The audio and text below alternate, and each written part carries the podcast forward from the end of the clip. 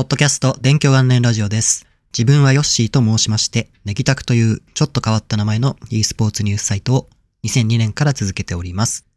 今回はゲーミングヘッドセットを3年ぶりに買い替えたことに関するお話をしたいと思います。これまではですね、スティールシリーズのアークティス7というワイヤレスのゲーミングヘッドセットを使ってきました。これは2018年の9月くらいに購入したもので、約ですね、3年間くらい使ってきました。性能的なところには全く不満はなくて、子供にもですね、このアークティスのシリーズの優先版のアークティス1とかアークティス3を買うくらい愛用してきたヘッドセットになります。ヘッドセットを買い替えようと思った理由としましては、アークティス7の右側のイヤークション部分っていうのが避けてしまいまして、中身がですね、剥き出しになってしまったということがあったからです。だいたい3年ぐらい使って、ついにクッションが破れてしまったという感じですね。で、どうしたものかなと思って、やっぱりゲームでも使いますし、今リモートワークほとんどなんで、打ち合わせとかでも自分はヘッドセット使ってるんで、早くなんとかしないとと思いまして、ヘッドセットをどうするか悩みました。で、まずどうしたものかなと思って、交換のイヤークッションってないのかなと思って、スティールシリーズの公式サイトに行ってみました。するとすぐに見つかりまして、オフィシャルのですね、イヤークッションが3パターンぐらいですね、材質が違うもので用意されてました。こういう交換オプションがちゃんと用意されてるっていうのはものすごく安心感があるなと思いまして、早速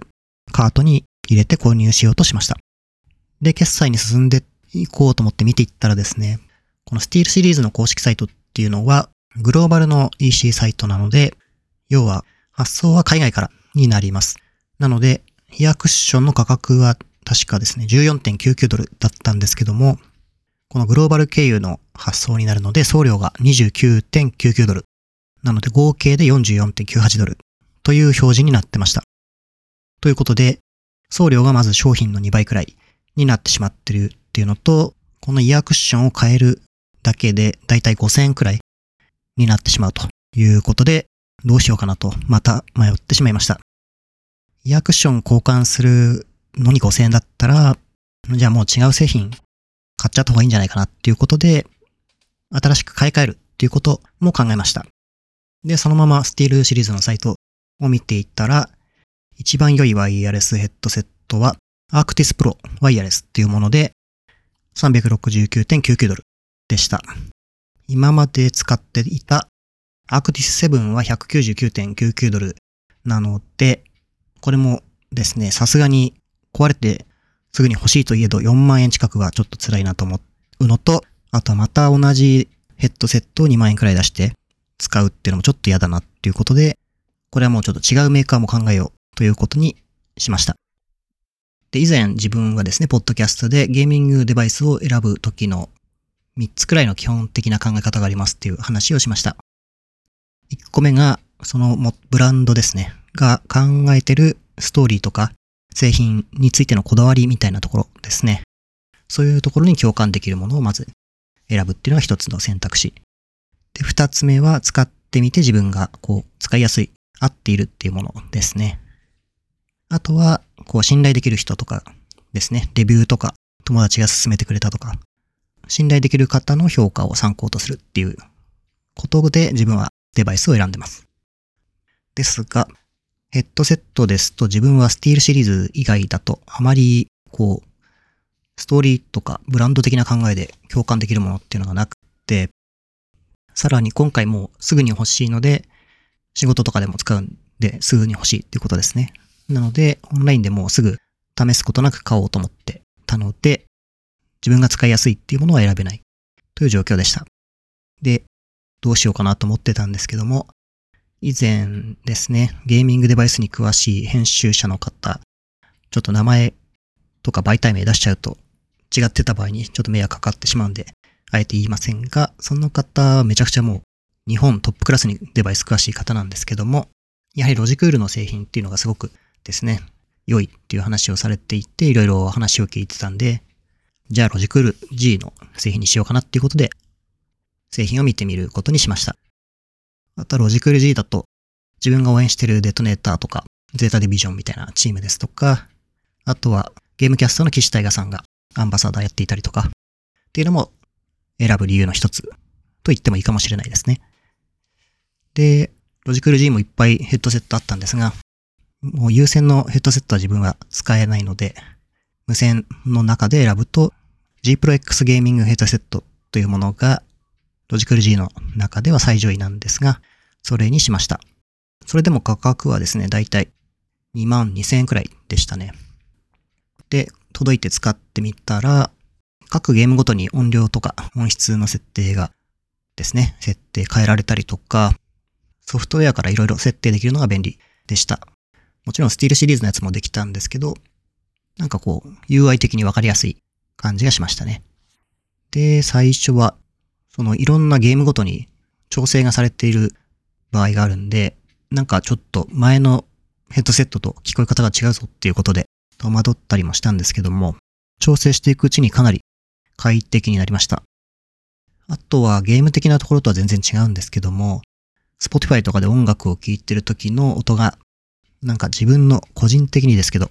なんか前よりいいぞっていう感じがしていましたね。理由はちょっとわかんないんですけど、これもフィルターの設定で変わってるのか、ちょっとよくわからないんですが、なんかいいかもっていう感じがしました。で、あとは地味にですね、充電ケーブルが USB Type-C っていうのも使いやすくて嬉しい点でした。あと気になる点としては、形状ですね。自分はですね、マイクは別のものを使ってるんで、ヘッドセットにマイクを挿さないで外して使うことにしてました。なので純粋なヘッドフォンとしての形で使うっていうことなんですが、これだと、なんかパッと見左右がわからないっていうのが未だによくあります。で、実際つけていたら逆だったっていうこともあるんですが、これがマイクがついてれば、マイクがついてる方が左とかすぐわかるんですけど、外しちゃってるんで、なんかパッと取ってさっと装着すると、左右がわからないっていうのがあります。で、一応そのイヤークッションの中に L、R って書いてあるんですが、そこを見ればわかるようになってるんですけども、見ないことも多いんで、なんか音がちょっと違和感あるぞっていうと逆だったりっていうことがたまにあります。という感じでヘッドセット3年ぶりぐらいに買ったんですが、個人的にはですね、満足した感じの買い物でした。地味に、このロジクールのですね、ヘッドセット買って、ロジクールのゲーム設定ソフトウェアを入れたんですが、その影響でマイクとかですね、ウェブカメラも設定できることに気づいて、いろいろ調整することができて、なんか全体的に良い感じになりました。このポッドキャストのですね、収録してるマイクもちょっと少し設定を変えたんですけど、なんか前より少しだけ音が入りやすくなった感じが自分ではしてます。なんかたまに小さいなこれと思ってる場合もあったんですけども、なんかこう、だいたい標準以上に音が出てるっていうか、拾われてる感じがしてます。なので、少し編集とかしやすくなった感じが自分の中ではあります。あとは全く違う話になりますが、デバイスを取り扱っているお店の話をちょっとして終わろうと思います。先日実家に帰りまして、パソコンの設定を手伝ったりしてきました。そこでいくつか買い物が必要になったので、地元の量販店に行ってきました。で、自分はこういう家電屋さんに行くと、大体ゲーミングデバイスはどういうものが売ってるのかなということで確認をしに行きます。で、地元の量販店だったら扱ってるのは、ロジクールとかレーザーみたいなメジャーなところの製品かなと思ったんですが、実際ですね、デバイス売ってそうなところを見つけて見てみたら、売っていたのはエレコムのゲーミングマウスパッドぐらいでした。で、そこそこお店のサイズも大きいですし、名前的にも結構知られている量販店なんですけども、デバイスで売ってるのはもうエレコムのマウスパッドのみ。マウスはちょっと忘れてしまったんですが、これもエレコムのものだったか、もしくは扱ってなかったか、みたいな感じでした。で、その周辺のですね、棚はだいたいマウスパッドとかそういうものが売られてる棚だったんですけども、ここも並んでるのはもう全部エレコムみたいな感じで、エレコムの営業力というか、ブランドが地元の量販店だとめちゃくちゃ強すぎるっていう感じでした。で、ちょっと面白いと思ったのが、同じような大型の布のマウスパッドなんですけども、パッケージとしては、作業がしやすい大型のマウスパッドみたいな感じで、これはもう完全に仕事用の大きなマウスパッドですよみたいなラベルになってました。で、おそらく中身はですね、そんなに変わりがない一緒のようなものだと思うんですけども、パッケージだけが違うだけで結構客層も違うだろうし、なんかこれはちょっと面白いなと思いました。で、実家の方ではなくて自分の住んでるところにも量販店ができたんですけども、そこでもデバイス見に行きました。で、そこはですね、そこではロジクール G のデバイスのみが取り扱われていました。で、地元でもこんなロジクールのデバイス買えちゃうんだっていうので自分としては結構驚きました。自分は秋葉原とかにも行きやすいようなところに住んでるんで、そういったところの店舗見ると、大きなとこでも小さなとこでも、大体複数のブランドを売っているのが当たり前なので、主要都市以外だとそうでない方が多いのかもしれないっていうことで、ゲーミングデバイスまだまだこう広がっていく余地があるなという感じで、その点についてもですね、なんか面白いなと思いました。という感じの今回のポッドキャストでした。前回はですね、仕事が忙しかったり、個人的な用事がありまして、ちょっとどうしてもですね、収録時間を作れず、お休みさせていただいてしまいました。もしですね、金曜日更新を待っていてくれた方がいたら申し訳ありません。ということで、ポッドキャストは毎週金曜日に更新しております。また次回のポッドキャストでお会いしましょう。ありがとうございました。